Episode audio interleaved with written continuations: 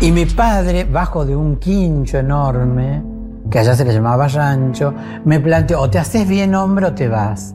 Nunca me, me explicó los términos de ese bien hombre ni del te vas, digamos. Y yo la verdad, imagínate 13 años llena de bríos y de impulso, decidí irme. Siempre, siempre con la certeza de que me iban a ir a buscar. ¿Cómo no iban a buscar a su propio hijo, si querés? No, eso, no, no puede existir eso. La verdad que sigo esperando que me vengan a buscar. Ahora, visto a la distancia, para mí fue una cuestión liberadora. Siento que fue la, la- la decisión más bella de mi vida y como la primera decisión así de crecer de golpe, ¿no? De madurar y decir, bueno, esta es mi vida, esta es mi decisión y sí, vista a la distancia, no me arrepiento. Y nos convertimos en un colectivo a partir de que empezamos a reconocer en nosotras mismas de que éramos eh, sujetas que vivíamos en extrema opresión y empezamos a, a- hacer una mirada crítica de esa realidad y a partir de esa mirada empezar a transformarla. Es que yo amo ser travesti. Monseñor Aguirre, míreme, amo y volvería a nacer y elegiría ser una travesti. Nuestra ley de identidad de género que salió no hubiera sido la mejor del mundo si, si no, digamos, si no partía de entender la identidad como lo entendimos a partir de que conocimos a, a la madre de Plaza de Mayo, ¿no? ¿Cuál es su nombre verdadero? Entonces yo le digo, Loana Berkin. Y entonces me dice, no, pero ya sé, Loana, todo bien. ¿Cuál es su nombre verdadero? Loana Berkin. Entonces, en todo caso, el otro es el nombre del documento, el que me puso alguien, al cual yo no le di nunca un contenido. Nos invitan, digamos, a, a gozar de los derechos económicos, políticos y sociales a partir de ser reconocidas como, digamos, sujetas de derecho. Pero, digamos, hay todo un daño que se ha causado contra nuestro colectivo que, que hay que reparar. La no escolarización, el impacto que significa para una persona el no tener ningún tipo de institucionalización, ni privada, ni, ni, ni, ni no privada, ni nada. ¿no? Expulsada, un ser execrable, un ser despreciado. La violencia familiar, la violencia intrafamiliar, ¿no? el desprecio de tu propio... De, porque mis padres quisieron despreciarme. ¿Por qué no las personas travestis no podemos discutir, ocupar lugares de decisión y de poder?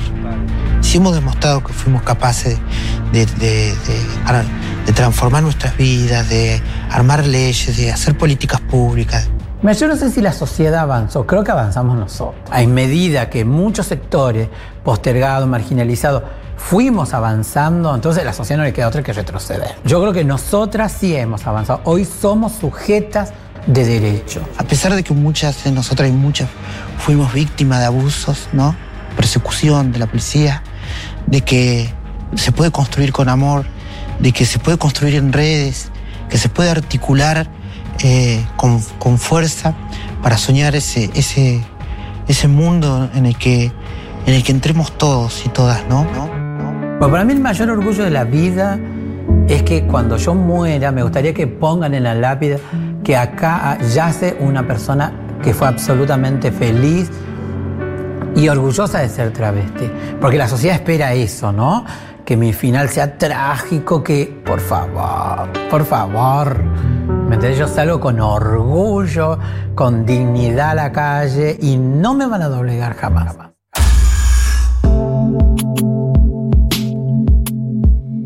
El día de ayer se aprobó eh, en el Senado el cupo laboral travesti trans. Eh, una, la ley lleva el nombre de Diana Zacayán y de Loana Berkins, que son eh, dos referentas del colectivo travesti trans, que las estábamos escuchando recién en este homenaje que le hacemos desde 1990. El proyecto que ya regía como DNU, pero ahora fue aprobado oficialmente por el Congreso, tuvo 55 votos a favor, 55 votos a favor en el Senado, uno en contra y seis abstenciones. Eh, todas las abstenciones fueron de integrantes de Juntos por el Cambio y eh, el voto en contra también. Sí, como decía Gali, eh, ya regía un decreto de septiembre de 2020, de hace un par de meses, pero bueno, lo que le da este, esta ley es otro marco, ¿no? Otro marco... Y otra legitimidad. Claro, otro marco institucional y otra legitimidad. Eh, pero bueno, ya funcionaba como DNU y se abrió un registro en enero de 2021 y en los primeros cuatro meses ya se inscribieron 4.000 personas y actualmente ya hay casi 100 personas travestis, transexuales y transgénero que se encuentran trabajando o en proceso de contratación dentro del Estado nacional. Todavía falta mucho para llegar al 1% de cupo que, que plantea esta ley, pero bueno, se va avanzando. Bueno, para hablar un poco de quiénes son los nombres, eh, quiénes son estas personas cuyo nombre tiene la ley, eh, empezar por Amancay Diana Zacayán, que en realidad nació en Tucumán el 31 de diciembre de 1975, indígena de ascendencia indígena perteneciente al pueblo Calchaqui. Cuando era niña, su familia se mudó, se mudó a La Ferrere, en La Matanza, y esa mudanza es muy importante para la identidad de Diana Zacayán, que siempre habló de una perspectiva de género muy transversalizada con la perspectiva de clase desde el conurbano, ¿no? Como una cosa muy de reivindicar el conurbano bonaerense, reivindicar la diversidad del conurbano bonaerense, también su ascendencia indígena, eh, junto con su identidad travesti. Y a mí eso me, me, parece de las cosas más destacables de su discurso, que es siempre pensar en esas transversalidades y en esas interseccionalidades que la habitaban. La trayectoria de ella es, bueno, empezó eh, por eh, acercarse al Partido Comunista, del que fue parte y llegó a ser candidata a consejera escolar en el Partido Comunista y después creó el movimiento antidiscriminatorio de liberación, que se llamaba El Mal. El Mal. El Mal. Y ella se reía mucho de eso, como, como le pusimos El Mal, porque somos malas. Colaboró en el armado de inclusión al sistema educativo de travestis y transexuales, pueblos originarios y población carcelaria en el marco del, problema, eh, del programa dignidad, trabajo y justicia, hay que aclarar que Diana Zacayán sufrió muchísima persecución policial debido a las contravenciones del Código de Faltas de Policía de la provincia de Buenos Aires. Esa contravención es el artículo 68 de ese Código de Faltas que se derogó en el 2018 también por mucho impulso de, de, Diana Zacayán. De hecho, ya estuvo trabajando en la legislatura bonaerense para la derogación de ese artículo, porque ella lo había sufrido personalmente y todavía, aunque está derogado, la policía sigue actuando y sigue teniendo la praxis eh, que indicaba el artículo. Claro, que era el artículo que permitía detener a una persona por estar vestida de mujer si eras hombre, o digo, que te permitía detener en, en, cualquier contexto a una travesti. Venía de la dictadura eh, el artículo y es como escándalo en la vía pública, que por supuesto se interpretaba siempre eh, por el ensañamiento contra las personas travesti trans y también por el ejercicio de la prostitución. Claro. Eh, por lo cual, o sea, es un artículo que se ensañó muchísimo con la población travesti trans y con las trabajadoras sexuales a, a un nivel tremendo. Después, eh, en 2012, se postuló como candidata a defensora del pueblo del Partido de la Matanza, siendo la primera persona travesti en hacerlo y su campaña logró ingresar a la terna final y obtuvo un número significativo de votos afirmativos. En esto también es súper bonito eh, la descripción de ella al hablar de cómo el reconocimiento de, de ella como cuadro político fue totalmente transformador. Como ella decía en, una entrevista, como listo, yo no gané, pero alguien me miró y me dijo, vos sos un gran cuadro político. Claro, como que podamos ser considerados cuadros, es algo que está también en el discurso de, Loana de... Eh, estamos en condiciones de formar parte de la política, de hacer políticas públicas, como lo decía también Diana, de, nuestra capacidad transformadora también nos permite eh, estar en cargos públicos y formar parte de políticas públicas y, transformar desde todos los espacios, no solo desde la militancia, digamos, eh, barrial o, territorial. Eh, otra de las cosas es que Diana también forma parte del programa de diversidad sexual del INADI y forma parte del Frente Abolicionista Nacional, eh, que eh, una de las, de, las características que también une a Diana y a Loana es que ambas eh, entran dentro de la corriente del abolicionismo en cuanto al debate de la prostitución y el barra trabajo sexual. Sí, en este punto es como muy, muy interesante entender también que si bien eran abolicionistas, Diana y Loana todo el tiempo hablando de que la precariedad de las personas travesti trans hace que el trabajo sexual no sea una opción para las identidades trans. También es cierto que Diana no se llevaba, ni Diana ni Loana se llevaban mal con Loana Berkins, en, con, con, Loana, con Georgina Orellano, eh, que es en este momento la directora de Amar, en absoluto, sino que tenían muchísimo diálogo porque hay una verdad y hay una realidad y es que incluso ellas entendían que la, la, el ejercicio del trabajo sexual o la obligación a la situación de prostitución las ponía a las dos en la calle, en la misma esquina. Incluso en el prólogo de las protagonistas hablan, que es un libro de Claudia Corol en el que escribió Loana Berkins, ella dice eh, somos compañeras de esquina y en la puerta de las comisarías estamos todas. Como que hay ahora una, una nueva tendencia a pensar que el abolicionismo de Diana y de Loana era totalmente antagónico con la propuesta de amar. Y eso no es cierto. Y los diálogos que se tejieron entre ellas eran de enorme solidaridad, incluso cuando ni Diana ni Loana apoyaban eh, la idea de sindicalización de amar había una, una forma de construir ese diálogo que no era ni, ni antagónico, ni violento, ni tampoco sugería eh, que el trabajo Sí. sexual tenía que ser prohibido, sino como, bueno, ¿cómo hacemos para que las personas travesti y trans no tengan esta, esta como única alternativa? ¿Y cómo hacemos para parar la represión policial? Y a mí eso me parece súper destacable. Hay que leer Cumbia, Copeteo y Lágrimas, el libro de Loana, eh, también para entender un poco más el tejido de este vínculo. Bien, bueno, eh, Diana se transformó en un cuadro político tremendo, trabajó, como, como decíamos, en el INAI y también fue clave en eh, lo que fue eh, la presión para la sanción de la ley de identidad de género. Eh, hay una foto muy, muy linda que tiene con, con Cristina con, con su DNI. eh, y, se y- y efectivamente, una de las cosas que, que decía mucho es esto de tra- transformarse en un cuadro político. Y creo que para todas nosotras y para todos nosotros, Diana fue un cuadro político tremendo. No fue solamente una militante, sino un cuadro político, una persona que estuvo en la gestión, eh, que formó parte de la derogación de un artículo, digo, lo que tiene que ver con intervenir en políticas públicas. Y su, su asesinato es una de las cosas más terribles, eh, más, más conmocionantes eh, de, de- de los últimos años de la militancia. Diana fue asesinada en octubre del 2015. Eh, fue eh, el primer asesinato que se le puso el título de travesticidio. Eh, se le dijo homicidio triplemente agravado por hacer, haber sido ejecutado mediando viol- violencia de género, por odio a la identidad de género y con alevosía. Eh, el acusado, el condenado, es Gabriel David Marino eh, y fue condenado a prisión perpetua. Con el gran antecedente de la figura de travesticidio en el Poder Judicial para darle un nombre a estos asesinatos, para darle un marco y para explicar concretamente eh, cuál es el motivo del asesinato de una persona como Diana Zacayán. La verdad que es muy terrible, eh, es muy perturbador eh, el asesinato de Diana. Y más cuando una la escucha hablar, ¿no? La escucha hablar de la expectativa de vida, la escucha hablar de las condiciones, la escucha hablar de la, de la precariedad, de la, marginalidad. lo que se sabe de esta persona es que era un, tipo con el que ella estaba en teoría saliendo, chongueando, un título así. Y eh, te lleva a pensar en tantas otras historias así, ¿no? Que, que hemos visto y que hemos escuchado. eh, y que una cree que a una militante, una referenta no le va a pasar y le pasa también. Fue además eh, muy tremendo porque fue eh, la noche previa al Encuentro Nacional de las Mujeres del 2015, si no estoy mal, que se celebraba en Mar del Plata. Eh, es decir, que yo recuerdo que nosotras estábamos esperando a Diana, que iba a todos los encuentros nacionales de las mujeres.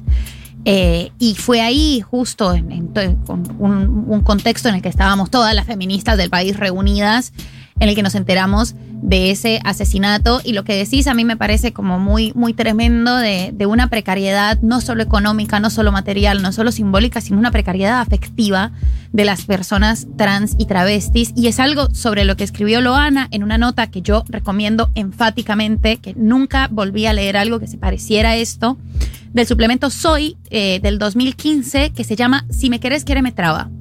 Y habla justamente y explora un poco eh, los vínculos de las personas travesti trans que son heterosexuales. Entonces, hay algo muy, muy tremendo sobre esta figura del chongo, sobre el maltrato que muchas veces tienen que soportar por la invisibilización, porque todavía entonces salen con varones heterosis que no las quieren llevar, eh, que no quieren presentarlas o que no quieren compartirles los ámbitos públicos de sus vidas. Y también habla sobre, sobre la, la reivindicación, que ella lo dice todo el tiempo, de la identidad travesti. No, no, como no, yo no soy una mujer, soy una travesti. Esto es una identidad para mí. Y yo realmente recomiendo esa nota que es un, es un archivo impresionante, es un ensayo arrollador, la pueden encontrar en internet, pero también sirve para pensar en que no solo la precariedad Sí, sí. eh, que, que las exponía era la pobreza, sino hay una, una vulnerabilidad tremenda de, de las emociones y, y de la afectividad, porque todos, todos queremos que nos quieran. Y ellas los de- lo decían todo el tiempo, como hablaban muchísimo de la importancia de los afectos,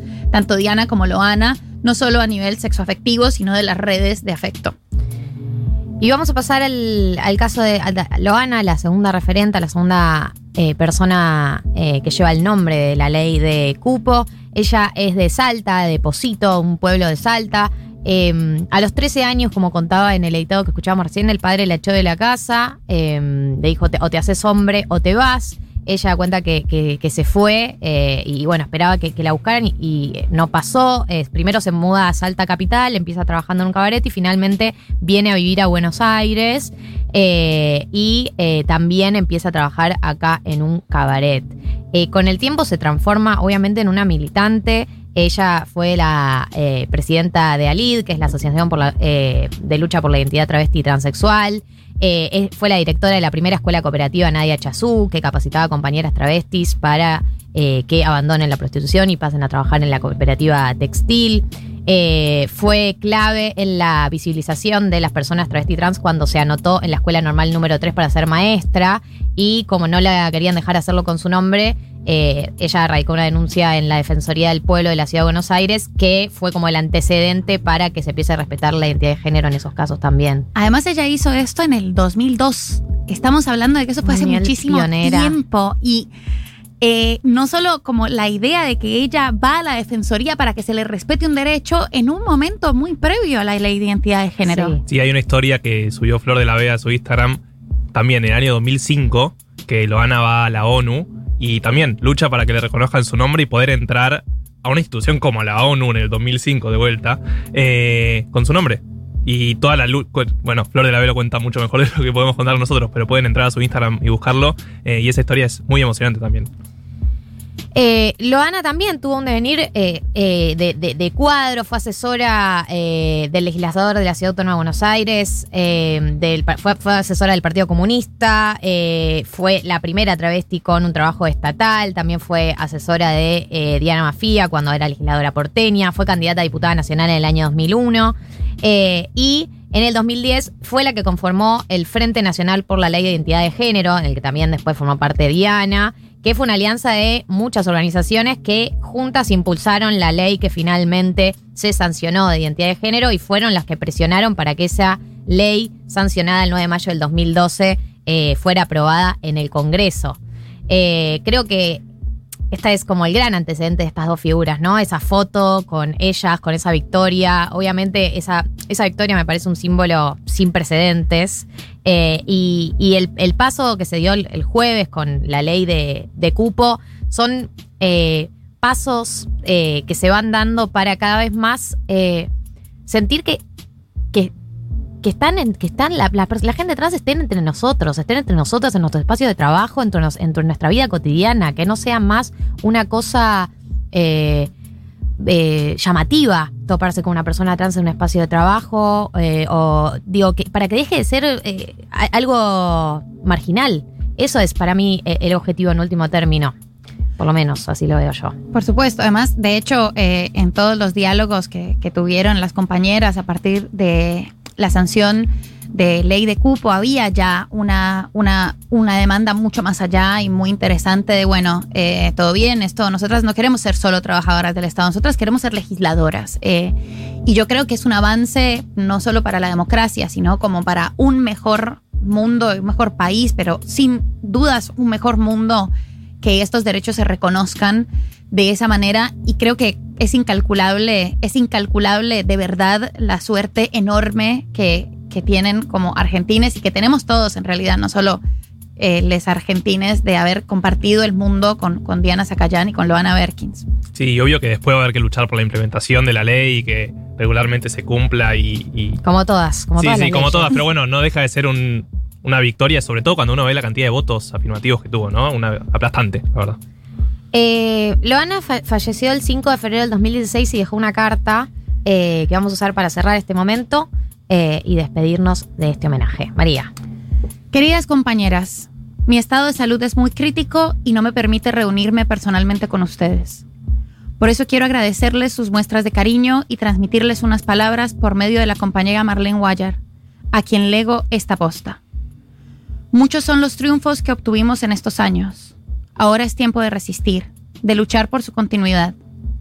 El tiempo de la revolución es ahora, porque a la cárcel no volvemos nunca más. Estoy convencida de que el motor de cambio es el amor. El amor que nos negaron es nuestro impulso para cambiar el mundo. Todos los golpes y el desprecio que sufrí no se comparan con el amor infinito que me rodea en estos momentos. Furia travesti siempre.